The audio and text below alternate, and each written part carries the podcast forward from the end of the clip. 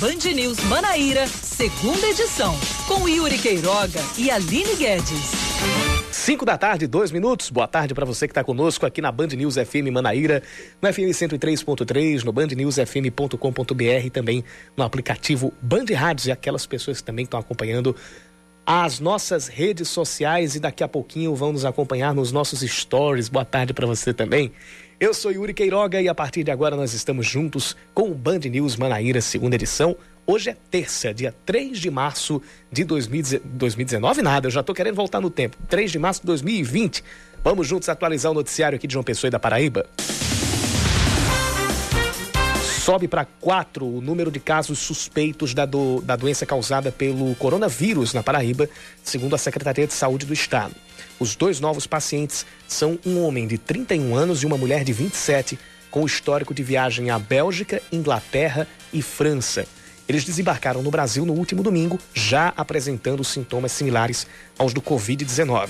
Assim como outros dois casos de um homem e uma mulher que viajaram à França, os dois não precisaram ou não precisaram ser internados, porém estão sob isolamento domiciliar.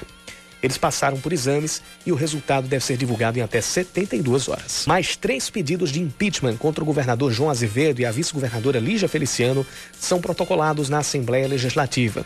Eles foram entregues, perdão, pelo deputado estadual Valber Virgulino, do Patriota, que também protocolou um quarto pedido recentemente. Este foi arquivado por apresentar erros de procedimento, segundo a Procuradoria Jurídica da Assembleia. Agora, dos três pedidos, um é coletivo, envolvendo o governador e vice, outro é individual contra João Azevedo e o terceiro é individual contra Lígia Feliciano.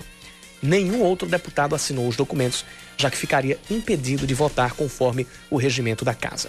Segundo Valber Virgulino, as ações têm base em supostas irregularidades apontadas na Operação Calvário.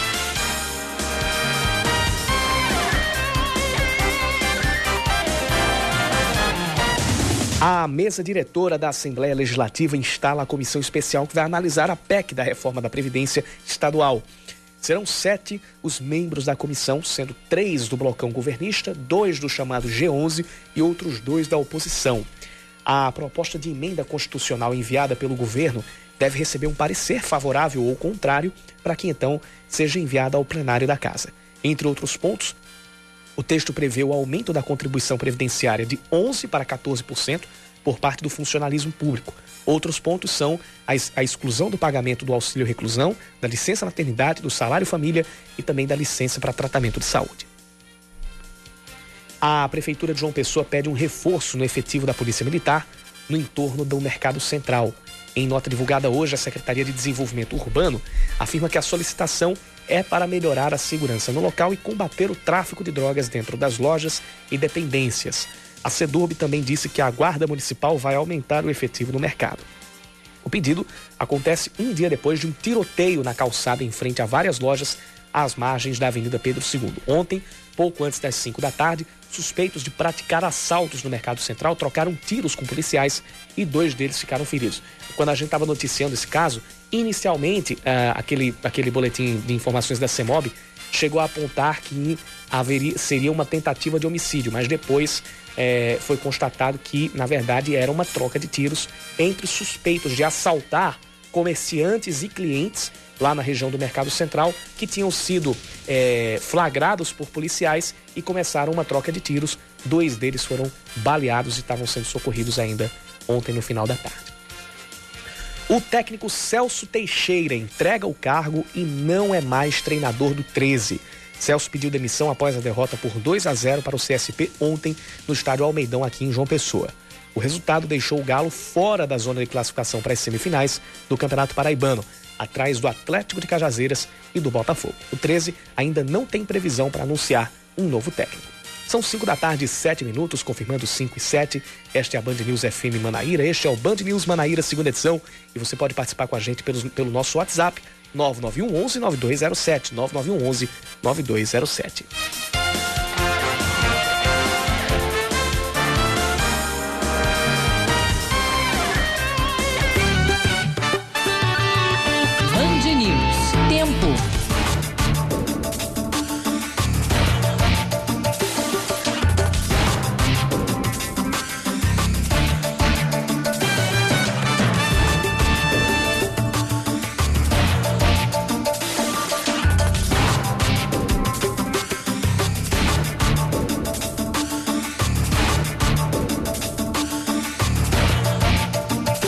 Fim de tarde com algumas nuvens, mas nem tanto. A gente pode dizer que o céu está mais aberto. Nesse momento, o sol daqui a pouco vai se pôr. Há uma possibilidade de pancadas de chuva agora à noite, mas nesse momento a gente tem céu bem aberto e 29 graus de temperatura. Hoje, de meio-dia, meio-dia e meia mais ou menos, ao invés de fazer 32, 33 graus, estava fazendo 28. Então o tempo ficou um pouquinho mais ameno. E a gente espera que agora essa temperatura mantenha-se nesse, nesse, nesse, nesse padrão ou então caia. Para as próximas horas, a gente tem a previsão de muitas nuvens e também pancadas de chuva e a temperatura deve baixar até os 24 graus. Lá em Campina Grande, que hoje não tem mais o alerta do Instituto Nacional de Meteorologia, a gente também tem o sol aparecendo nos últimos raios do dia, em meio a algumas nuvens e a previsão de chuva rápida agora à noite. Hoje também o tempo ficou um pouco mais ameno lá por Campina Grande. A máxima hoje foi de 31 graus. Na verdade, nem tanto. Não ficou tão ameno assim, porque agora a tarde esquentou e agora continua fazendo 31 graus mesmo no fim de tarde. A mínima à noite deve chegar aos 22 graus. 5 e 9. A Aline Guedes já está conosco aqui nos estúdios. Boa tarde para você. Boa tarde, Yuri Queiroga. Boa tarde aos ouvintes da Band News. Pois é, agora me junto a você aqui na bancada para trazer as informações locais até às seis da noite. Vamos falar de saúde. E a gente também se junta a Samara Gonçalves aqui nos estúdios, porque o nosso primeiro assunto é o coronavírus. A, a vinheta não entrou, mas o nosso assunto é o coronavírus, é a investigação, a atenção que está sendo dada a casos suspeitos de coronavírus aqui na Paraíba e nós temos atualizações importantes sobre esse assunto. Samara Gonçalves está com a gente, traz as informações. Boa tarde, Samara. Boa tarde, Yuri. Boa tarde, Aline, a todos os ouvintes da Rádio Band News FM. Bem, o deve sair até o início da semana que vem, né? Ou até semana que vem, o resultado dos exames feitos nos dois casos que foram confirmados hoje pela Secretaria Estadual eh, da Paraíba, os dois casos suspeitos de coronavírus. Eh, eles como o Yuri já informou no início do programa, eles chegaram aqui no dia 29, fizeram o exame ontem e, segundo a Secretaria municipal que está acompanhando, eles estão sendo monitorados, estão em casa, estão sendo monitorados. É, o estado de saúde dele é, deles é, é estável. Então, só aguardar aí o resultado desses exames, é, de acordo com a gerência de vigilância epidemiológica de João Pessoa, que está, eles estão sendo monitorados pela gerência municipal. Os casos foram confirmados tanto pela Secretaria Estadual, né, que notificou esses casos, como também a Secretaria Municipal que está acompanhando, que está fazendo esse monitoramento. Também deve sair, só que até o final dessa semana, o resultado dos exames realizados em duas pessoas com suspeita de coronavírus é, vírus aqui na Paraíba na última sexta-feira. Eles fizeram o exame na última sexta-feira e deve sair até o fim dessa semana.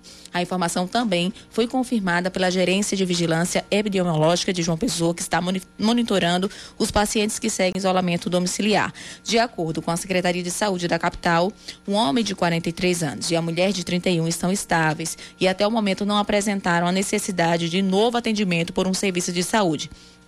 Como eu falei no início, no total são quatro casos suspeitos de coronavírus aqui no estado. A primeira notificação foi feita no dia 24 de fevereiro, mas o caso foi descartado no dia 28 após exame. Ficou constatado que o paciente tinha um resfriado comum. é, no caso, eles, eles chegaram da França, esse casal que agora se junta esse a esse número de suspeitos Isso, aqui na Paraíba. Eles passaram pela. Não foi não só pela França. Esses dois casais, aliás, esse casal confirmado hoje pela secretaria, é, eles passaram pela França, pela Bélgica e pela Inglaterra. Isso mesmo. Eles passaram por esses três países e já começaram a sentir esses sintomas. É, já desde o dia 25. Eles chegaram aqui no dia 29, mas desde o 20, do dia 25 que eles estão sentindo esses sintomas.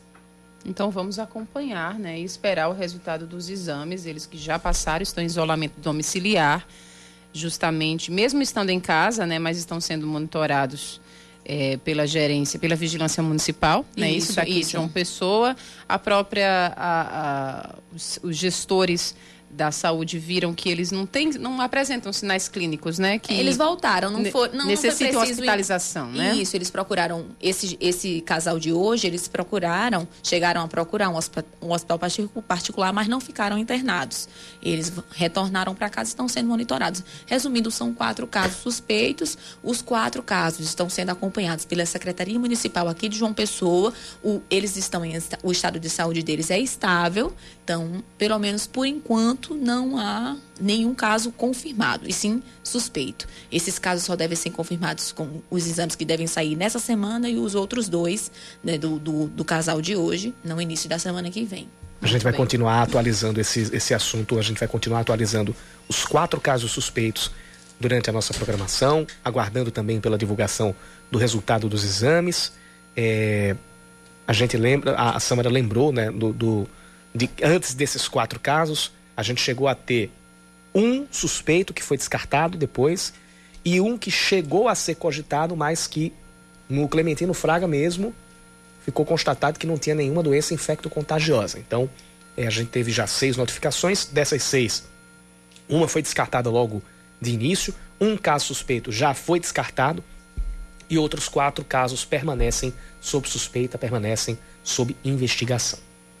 A gente continua falando sobre o coronavírus e agora vai até Campina Grande porque profissionais da saúde por lá passaram por uma capacitação hoje à tarde e as informações chegam com a repórter do Sistema Opinião em Campina Grande, Zenaide Ferreira. Boa tarde, Zenaide.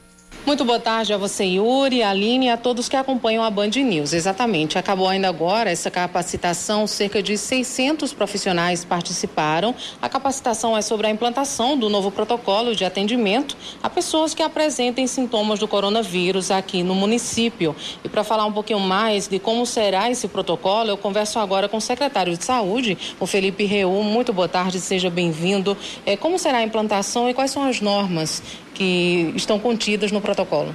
Boa tarde a todos os ouvintes da Band News. É, exatamente, nós hoje estávamos aqui com os profissionais da saúde mostrando o protocolo clínico que deve ser seguido em possíveis casos de pacientes que, que apresentem sintomas de coronavírus para que eles procurem a nossa rede de serviços.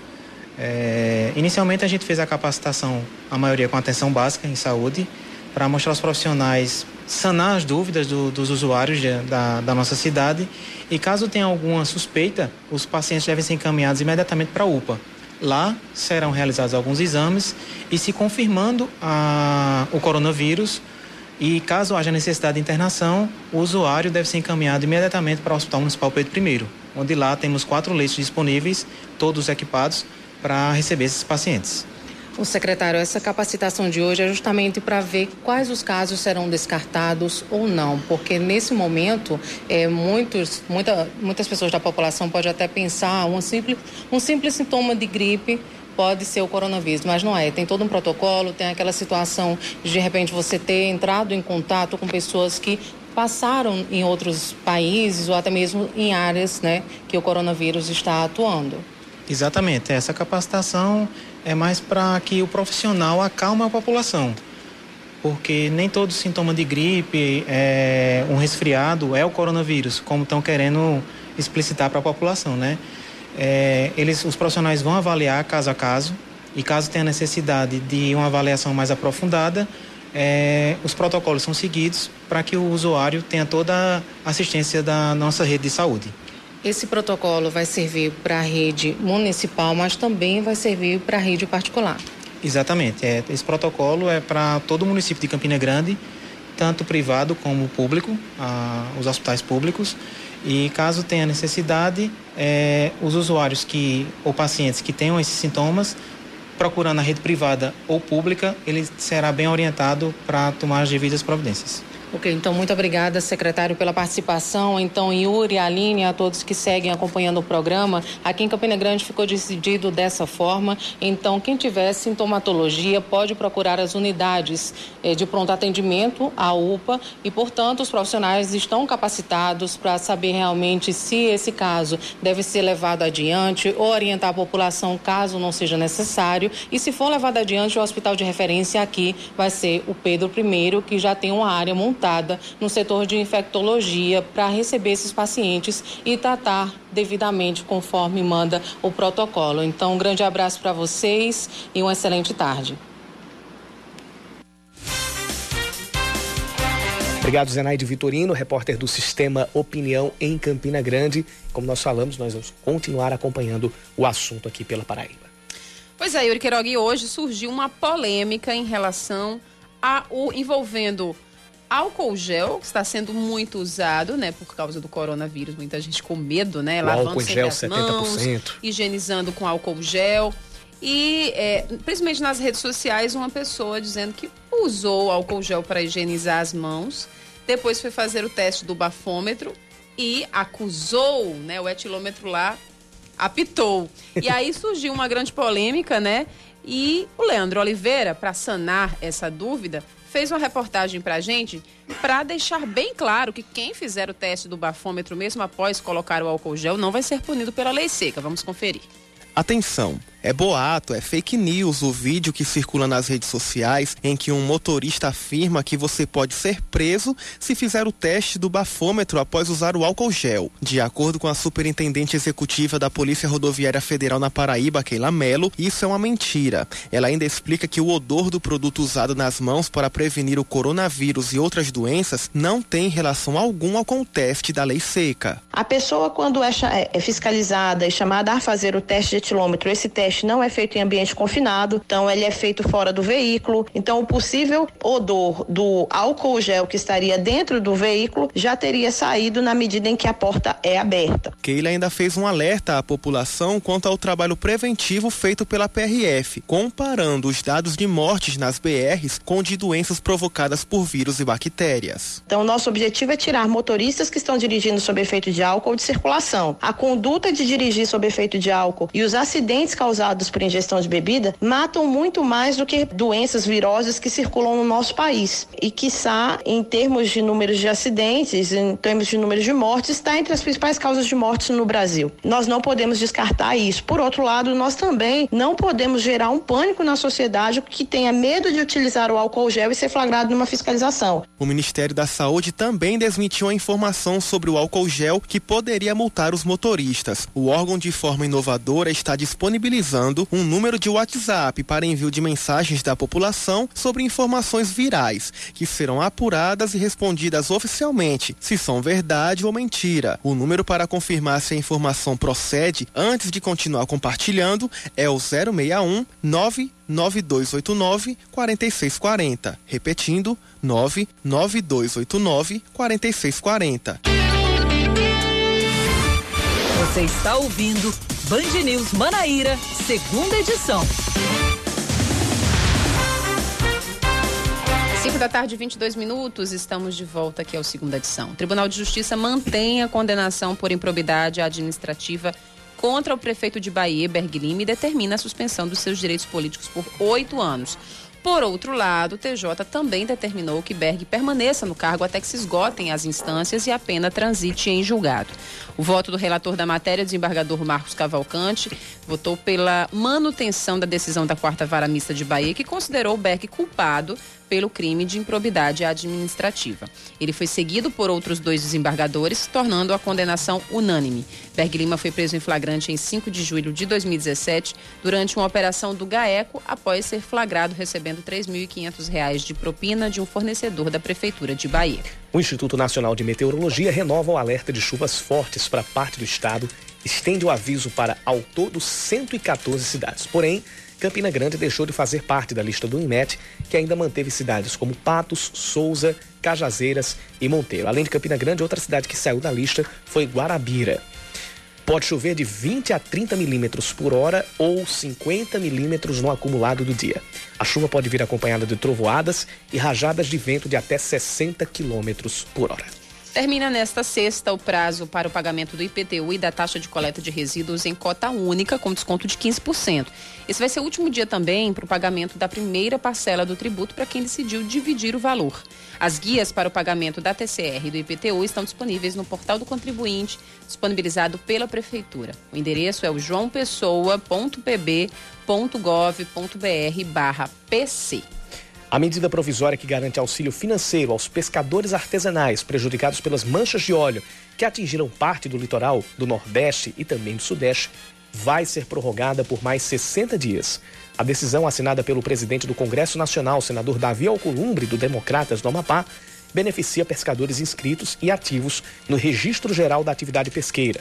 Pelo menos 2.603 pescadores profissionais artesanais que atuam em sete cidades aqui da Paraíba receberam esse auxílio emergencial de R$ 1.996 em duas parcelas de 998 reais nos, nos meses de dezembro do ano passado e janeiro deste ano.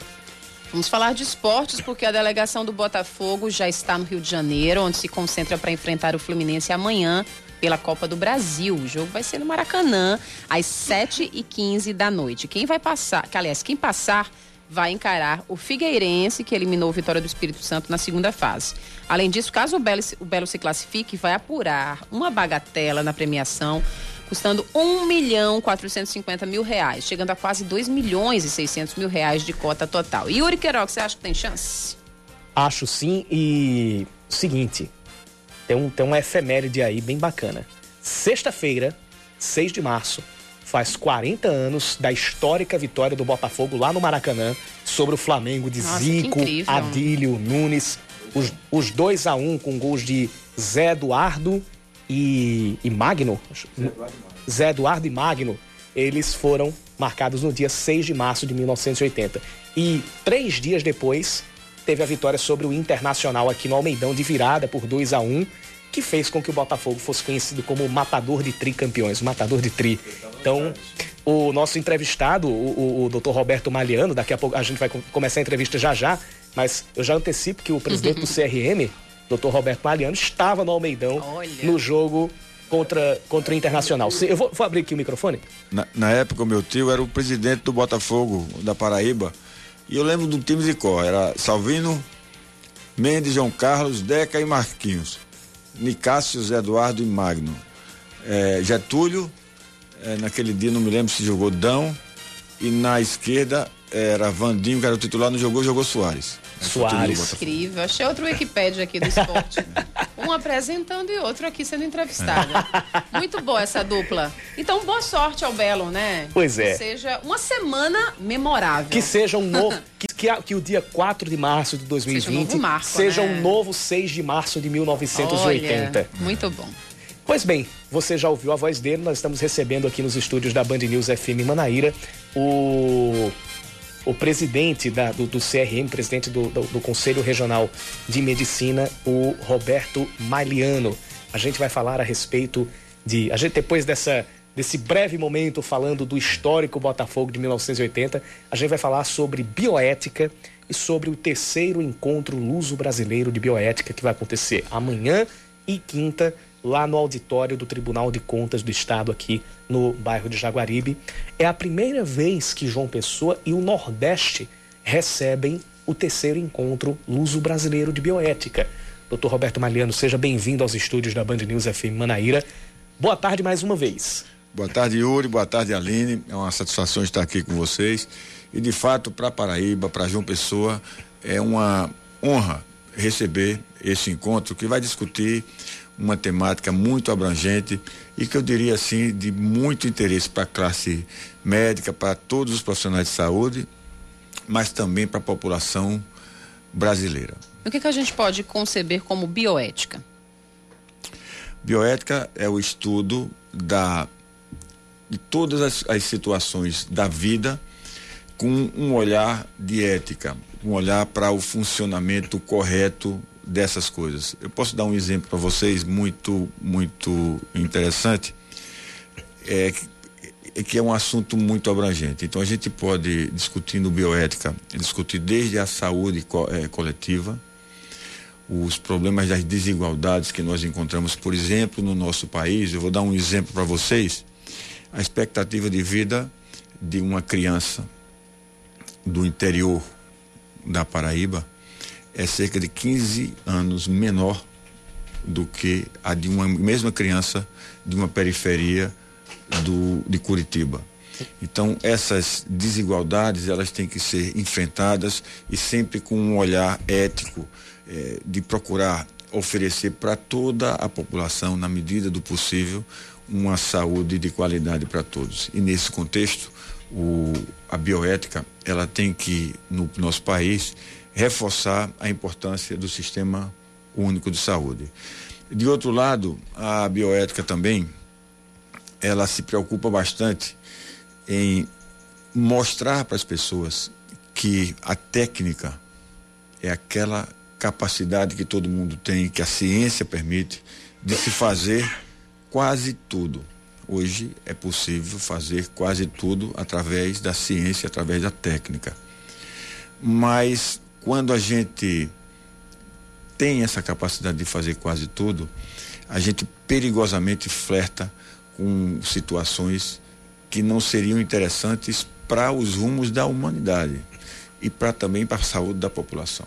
Que sentido o senhor fala então, isso? Então, por exemplo, a técnica ela sempre precisa ter um contorno ético para que os limites possam ser dados. Por exemplo, eh, já existem técnicas em que você pode misturar o componentes celulares de um animal com componentes celulares de um ser humano e criar um ser humano a partir daí.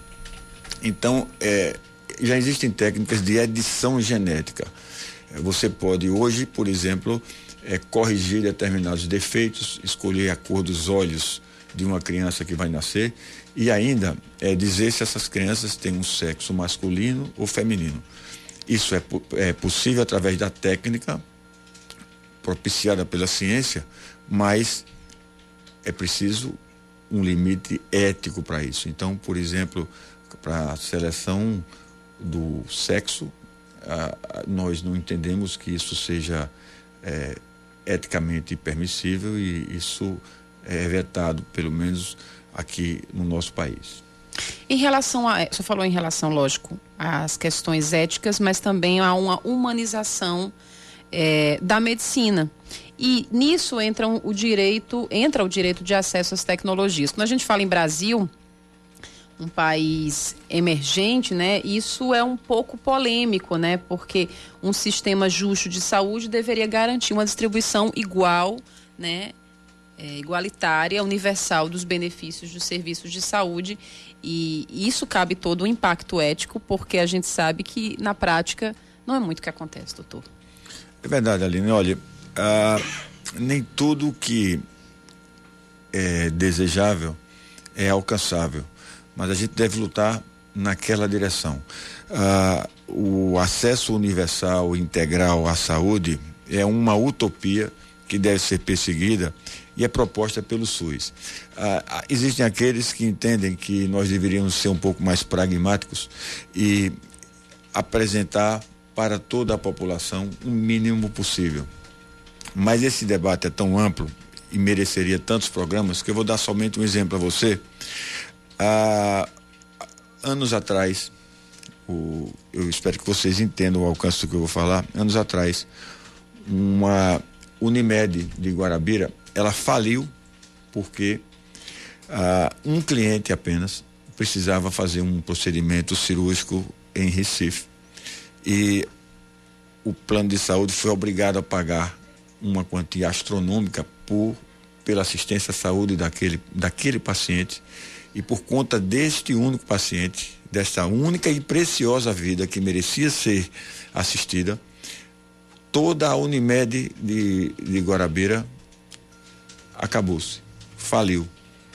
Então, até nesse ponto, nós temos que ter uma visão ética abrangente de saúde pública. Isso entra pela questão da judicialização, ou seja, o acesso tem que ser universal e integral, mas é preciso que se imponha é, limites em benefício de uma coletividade.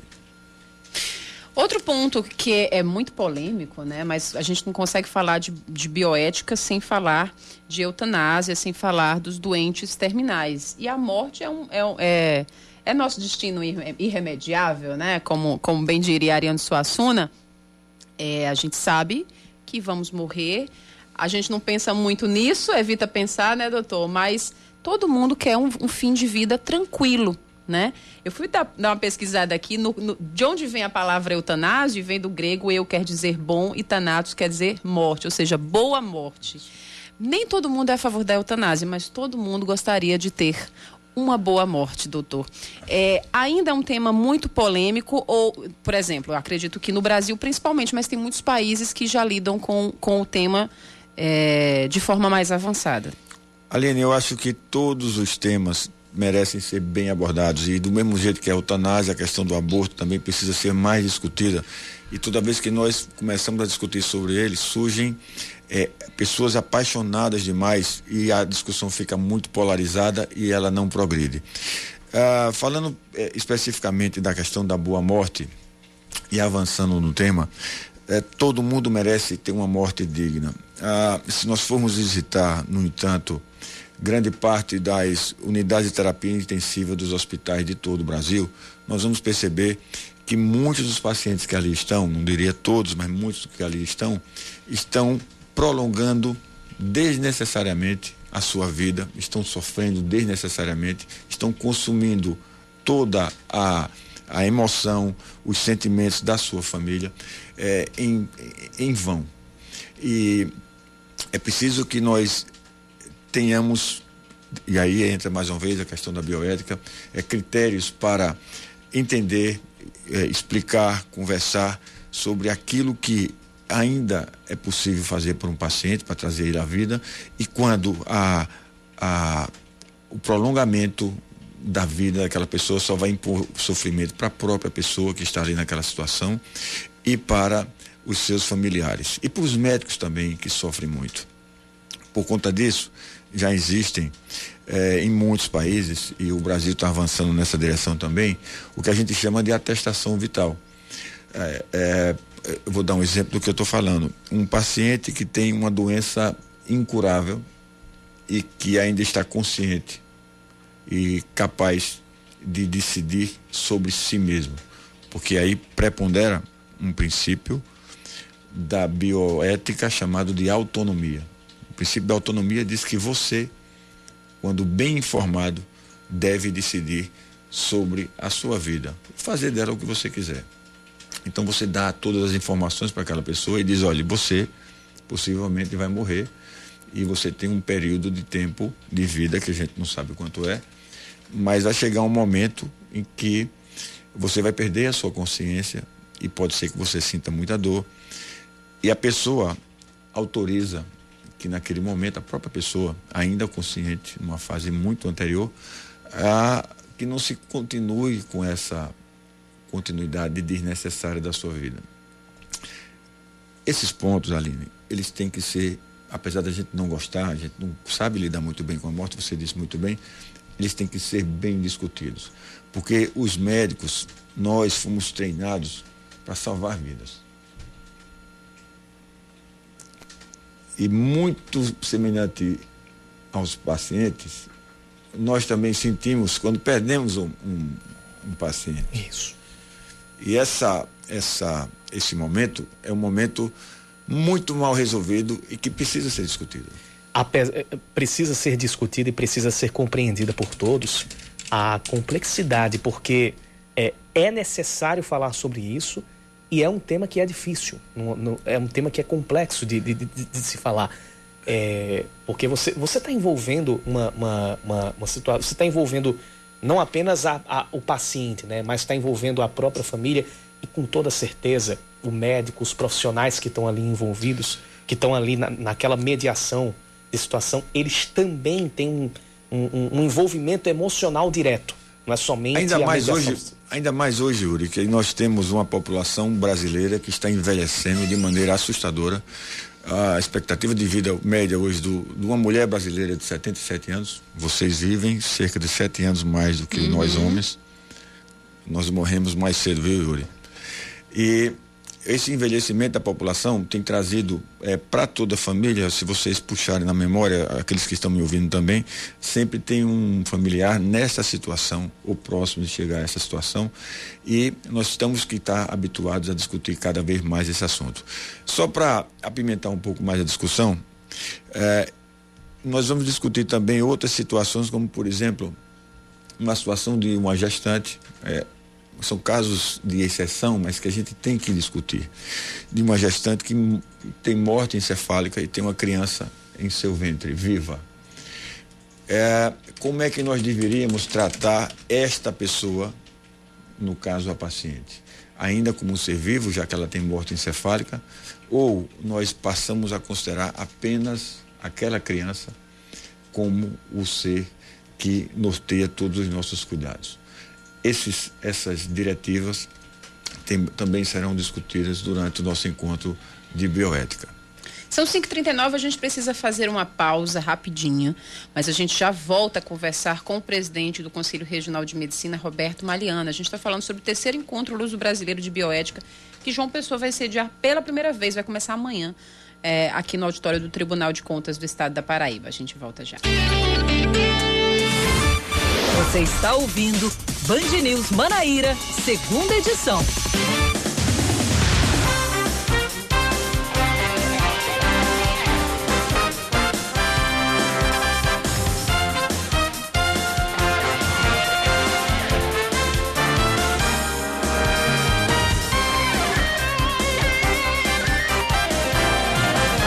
5h42, a ministra Laurita Vaz, relatora dos processos da Operação Calvário no Superior Tribunal de Justiça, nega um pedido da prefeita do Conde, Márcia Lucena, para retirar a tornozeleira eletrônica.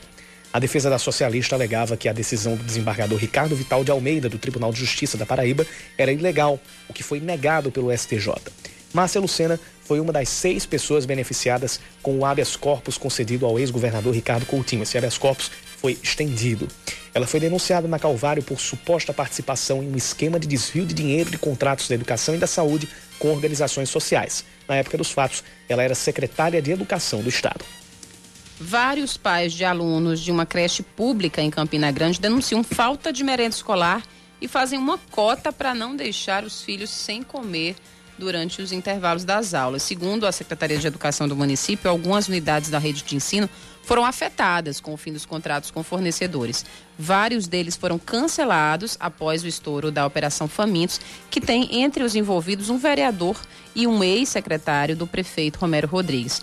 O secretário Rodolfo Gaudêncio afirmou que a situação vai ser normalizada nas próximas semanas e, enquanto isso, haverá um sistema de redistribuição de merenda. O Ministério da Saúde afirma que monitora 488 casos suspeitos por conta do novo coronavírus. Segundo a pasta, apenas duas notificações continuam confirmadas, que envolvem dois pacientes do estado de São Paulo. No mundo inteiro, são quase 89 mil casos e 3 mil mortes. Isso a gente sempre lembra que são dados oficiais, principalmente aqueles relacionados à China. São os dados que são oferecidos pelas fontes oficiais e lá na China essas fontes elas são diretamente ligadas ao governo e há, há um grande temor de que o número real de casos e de mortes seja ainda maior. A UFCG divulga a quarta e última chamada da lista de espera do SISU para o próximo período deste ano, 2020.1. A convocação vai atender a 1.293 candidatos. Deles, serão 350 classificados que podem se matricular e começar a cursar neste período e outros 943 suplentes. Estes, mesmo que não estejam classificados, precisam se cadastrar porque em caso de desistência de alguém na frente, eles podem ser chamados. O basquete Unifacisa acumula mais uma derrota no NBB 2019-2020 e cai para a nona posição na tabela de classificação. Ontem, os paraibanos perderam para o Rio Claro por 90 a 80, depois de mais uma vez cair de rendimento no quarto final de jogo. A equipe chegou a estar ganhando no intervalo. Com o resultado, a Unifacisa tem, pela primeira vez na competição, mais derrotas do que vitórias. São 13 derrotas e 12 vitórias em 25 jogos. A equipe perdeu posições para o Botafogo e o Bauru. O Botafogo do Rio de Janeiro venceu o Pinheiros, venceu o São José, na verdade, por 87 a 81. E a equipe do Bauru jogou pela última vez na rodada é, contra o Paulistano, vencendo o jogo fora de casa na última sexta-feira por 93 a 88. O próximo jogo da Unifacisa também é fora de casa. Só que aí vai ser pela 25 rodada. Não, fora de casa não, vai ser em casa. Na Arena Unifacisa em Campina Grande, na próxima segunda-feira, contra o Paulistano, às 8 da noite. E nós estamos voltando a conversar aqui no Band News Manaíra, segunda edição, com o presidente do Conselho Regional de Medicina da Paraíba, Dr. Roberto Maliano. A gente está falando sobre a bioética e sobre o terceiro encontro luso-brasileiro de bioética que vai acontecer aqui em João Pessoa. Tem uma pergunta que chegou aqui pelo nosso WhatsApp, 991 11 9207, é do nosso, do nosso ouvinte Aristávora Fernandes. Qual seria ou qual será o limite da ética e a moral do ato médico, havendo este limite? Eu, o Aristávora Fernandes é meu colega, meu amigo pessoal e uma pessoa muito antenada com todas as questões do exercício da profissão. E certamente ele deve estar fazendo essa pergunta com a preocupação de que ah, está havendo um certo aviltamento da nossa profissão. E esse aviltamento ele vem ocorrendo lenta e paulatinamente, talvez porque a medicina e a relação do médico com o paciente, que sempre foi uma relação muito, eu diria até quase que sagrada, ela está mudando de concepção. Inicialmente, o médico ele tinha uma relação muito vertical com o paciente. Ele dizia e o médico e o paciente tão somente obedecia. Essa relação era tão forte que um, um médico dizia para o Papa: fique em casa por 15 dias que o senhor está doente. e ele obedecia. A mesma coisa com o presidente da República ou com um general. E essa relação, ela lentamente foi se modificando e na década de 80, com a, a, a modificação da, das relações de uma maneira geral, ela foi se tornando mais horizontal, o que foi muito bom, porque hoje nós discutimos com os pacientes e colocamos para eles a, e fortalecemos a sua autonomia, que a autonomia do paciente significa dar a ele as condições de decidir o que é melhor para si, mas ao mesmo tempo a, autoridade do médico ela foi se enfraquecendo. Ah, e ele começou então a dividir com o paciente as suas decisões. E é claro que o médico tem muito melhor condição de orientar o paciente na tomada daquelas decisões. Para e passo a isso, essa relação come, começou a ficar um pouco comercial e quando entrou a questão financeira, é preciso que nós entendamos que os profissionais de saúde, os médicos, eles precisam de uma quantia para sobreviver, para viver, e que os pacientes entendem que se o Estado ele deve prover a saúde, porque é que ele tem que pagar aquele médico. E o Estado muitas vezes também está transferindo essa responsabilidade de pagar aos profissionais para o sistema privado de saúde, isso é uma coisa que está acontecendo numa crescente, e ao mesmo tempo inundando o nosso país de médicos, eu queria dizer para vocês que o Brasil hoje é o, o país que tem a, a segunda maior quantidade de escolas médicas no mundo. A gente só perde para a Índia. Nós temos mais escolas médicas do que a China. Significa dizer que a se manter essa quantidade de médicos daqui a uns anos nós vamos ter muito mais médicos do que é preciso e que essa política não está funcionando no nosso país porque ah, os médicos, ao contrário do que esperava o governo, eles não estão indo para o interior. Os médicos continuam a ficar na capital e a disputar um, essa palavra nem deveria existir, mas a disputar um mercado de trabalho cada vez mais de forma precária. Então, aqui na Paraíba, e eu poderia dizer na nossa região, a maioria dos profissionais de saúde estão trabalhando sobre contratos de precarização.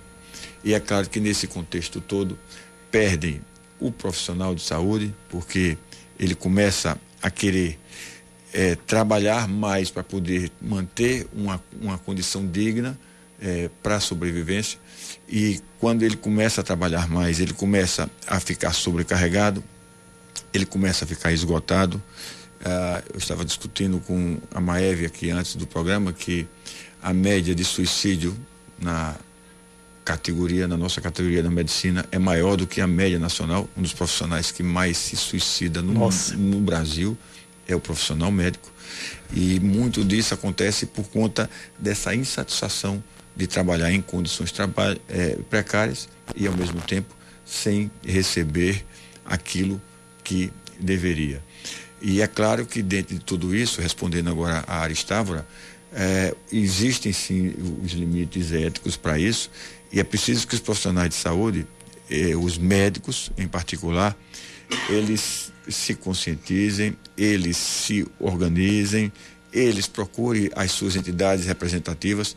E as entidades representativas do médico que nós temos é a Associação Médica e o Sindicato dos Médicos. O Conselho de Medicina não é a entidade representativa do médico. O Conselho de Medicina zela pelo conceito da nossa profissão.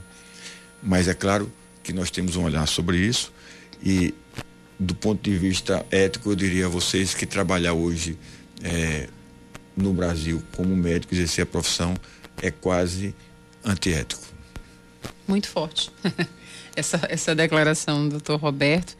É, só para a gente concluir, eu estou dando uma olhada aqui na programação do evento. Capital Paraibana vai sediar amanhã e quinta-feira, 4 e 5 de março, terceiro encontro Luz Brasileiro de Bioética do Conselho Federal de Medicina, evento promovido em parceria com a Universidade do Porto, né? Isso, em Portugal, e vai reunir renomados é, profissionais do Brasil e de Portugal que vão abordar alguns dos temas que a gente é, comentou aqui é, nessa entrevista, entre outras, né? Porque o tema é, os temas são diversos e palpitantes. E queria só que o senhor concluísse.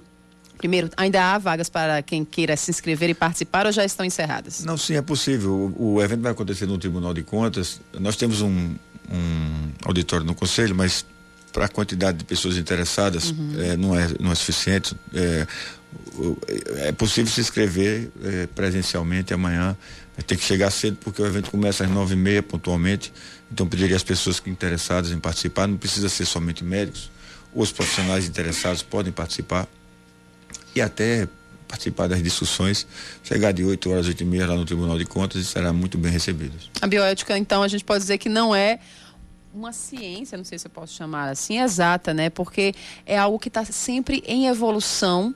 É, e como a gente estava conversando aqui no break, todo profissional carrega, logicamente, eu acho que é plausível demais, é, a sua bagagem de vida, de experiências profissionais também, de moral, de valores, e isso tudo, lógico, influencia também no que ele pensa a respeito de cada um desses temas que a bioética estuda, né? Sem dúvida alguma, Aline, a, a, bioética ela tem que estar sempre em evolução, tem que estar sempre em sintonia com a atualidade, com os conceitos, os valores morais da época em que existe. E é claro que nós estamos vivendo, acho que nós somos privilegiados, viu, Yuri? Viver um período histórico de transformações, transformações inclusive eletrônicas, violentas, disruptivas. E a bioética tem feito um esforço enorme para te, tentar acompanhar todas essas evoluções que a ciência tem nos propiciado. Muito bem, a gente agradece demais a presença do presidente do CRM, Roberto Malhano. Desejamos muito sucesso nesse encontro que, como o Yuri bem lembrou, primeira vez que o Nordeste vai sediar esse encontro Luso Brasileiro de Bioética a partir de amanhã. Você interessado, chegue cedo no Tribunal de Contas do Estado da Paraíba, que aí vai dar tempo de participar, não é isso? Doutor, muito obrigada. E toda a rede Band News, o Yuri, a Aline também estão convidados, vocês seriam muito bem-vindos, os telespectadores também, pena que não caibam todos lá, mas nós prometemos numa próxima edição discutir esse tema que, como eu disse no começo, Aline, é apaixonante. Muito bem. 5h55 agora. Seus filhos com Roseli Saião e Thaís Dias. Oferecimento Cultura Inglesa. Uma escolha para toda a vida.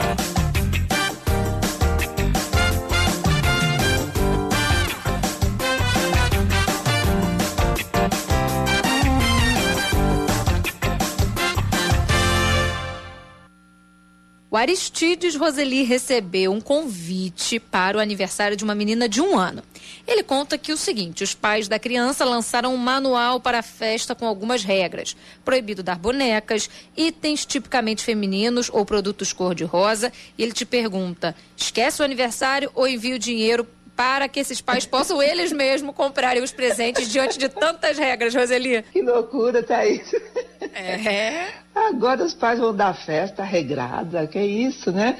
Aí a festa não é mais comemoração, é uma, uma coleta de brinquedos que os pais querem esse, aquele, aquele não, aquele não. Então, é, o Aristides ficou numa saia justa aí, mas eu acho que ele precisa agir de acordo com o que ele pensa, o que ele acha respeitando, é claro, né, ah, o, quem o, o, convidou. Mas é um ano, a criança não vai entender nada, né? Ela só vai ver um monte de gente, é, vai ver os pais felizes. Só mais tarde, quem sabe, com a, a família contando como foi, é que ela vai desfrutar das lembranças que nem serão dela, mas da família que vai passar para ela. Então, mandar dinheiro para comprar é, presente parece que tira o caráter de presente, né? Se ele consegue dar um jeitinho no meio de tantas regras aí do que pode e o que não pode, se ele consegue achar uma coisa que ele ache legal para essa criança. E aqui você pode e deve participar. Mande um e-mail para seusfilhos@bandnewsfm.com.br. seusfilhos@bandnewsfm.com.br. Amanhã a gente está de volta. Política com Rejane Negreiros. Aliados de Luciano Cartacho começaram o ano cobrando um nome, mais que isso, um candidato para disputar as eleições de outubro. Natural. É ele o prefeito e é dele a responsabilidade de indicar um sucessor. Mas agora, pressionados por Cartacho para avançar nos diálogos, reclamam do tom e discordam do prefeito da capital. Cartacho diz que o PV tem quadros e que o candidato vai sair sim do partido presidido por ele. E esse é o nó da questão. Partidos da base querem ser ouvidos. Acreditam que o processo deve ser fruto de uma construção e não de uma imposição. O PSDB, inclusive, tem pré-candidato na capital. É o deputado federal Rui Carneiro. Também tem peças-chave em Campina Grande. E está se preparando para ocupar lacunas que o PSB deixou pós-racha e implicações na Operação Calvário. Mas a pressa de Luciano tem razões de ser. Para além dos prazos que já correm e da necessidade de uma reforma administrativa para dar início à desincompatibilização de futuros candidatos, há um grande desafio: lançar um pré-candidato competitivo e que seja capaz de vencer o primeiro turno das eleições. E eu não falo de outubro, falo de agora, de já. Basta ver que as turbulências dentro do que pode vir a ser um arco de alianças já começaram. E aí Cartacho precisa convencer os aliados e ainda fazer alguém que seja capaz de seguir o projeto de poder iniciado por ele em 2012 e fazer com que esse alguém se mantenha fiel ao projeto depois de eleito, né? Em caso de eleição. Há mais nesse meio de campo embolado. Para colocar esse alguém no ataque e formar um grande time, ele precisa de uma defesa forte. Por isso, não soa estranho o descarte de uma chapa puro sangue. As chances do PV seriam reduzidas dessa forma, dentro de um cenário que está cheio de jogadores. A pressa de Luciano Cartacho tem outra razão de ser ainda: o receio de sofrer mais um processo de desidratação semelhante ao de 2018, quando demorou tanto para decidir se disputaria ou não as eleições, e aí perdeu força e aceleração. Tem mais, outras legendas e essas de oposição já estão se mexendo. Caso do Cidadania, o partido do governador João Azevedo, que recebeu representantes de movimentos sociais nesta terça-feira em uma reunião que é um esquenta estratégico para as eleições de outubro. É a legenda, né, se estruturando, ampliando seu campo de força usando a inteligência para criar musculatura. O cidadania entendeu que não basta só ter a caneta de João Azevedo. É preciso conversar com as massas, montar um programa que esteja alinhado com as necessidades da população. Os movimentos sociais surgem aí como cabos eleitorais importantes, fortes, até porque é dessa participação que podem ser formuladas políticas públicas essenciais para o desenvolvimento e a proteção de diversos segmentos. E o Cidadania tem meta, uma meta arrojada lançar o maior número de candidatos e eleger o maior número de pessoas. É um caminho muito semelhante, perceba, ao do PSB no passado. Se o PSB conseguiu, a cidadania também pode, por que não? Tudo isso é combustível para Luciano Cartacho. e obstáculos também. Afinal, quem está no poder precisa arregimentar um maior número de forças para permanecer. E essa manutenção custa sempre muito caro. Antes da gente dizer tchau, ou até logo, no meu caso, lembrando a você, ouvinte da Band News, dos nossos podcasts que estão no Spotify. Tanto de Rejane Negreiros, você sabe sempre mais de política, acompanhando o Spotify, os podcasts da Rejane Negreiros, você vai procurar Política com Rejane Negreiros. E também o da Band News, o primeira edição e o segunda edição e nossas matérias especiais estão lá. O nosso segunda edição vai estar disponível a partir de amanhã de manhã no Spotify. Agora sim, eu digo até amanhã. E eu até logo, vem aí o É da Coisa. Que já tá batendo na porta. Valeu, pessoal. Tchau. Tchau. Você ouviu Band News Manaíra, segunda edição.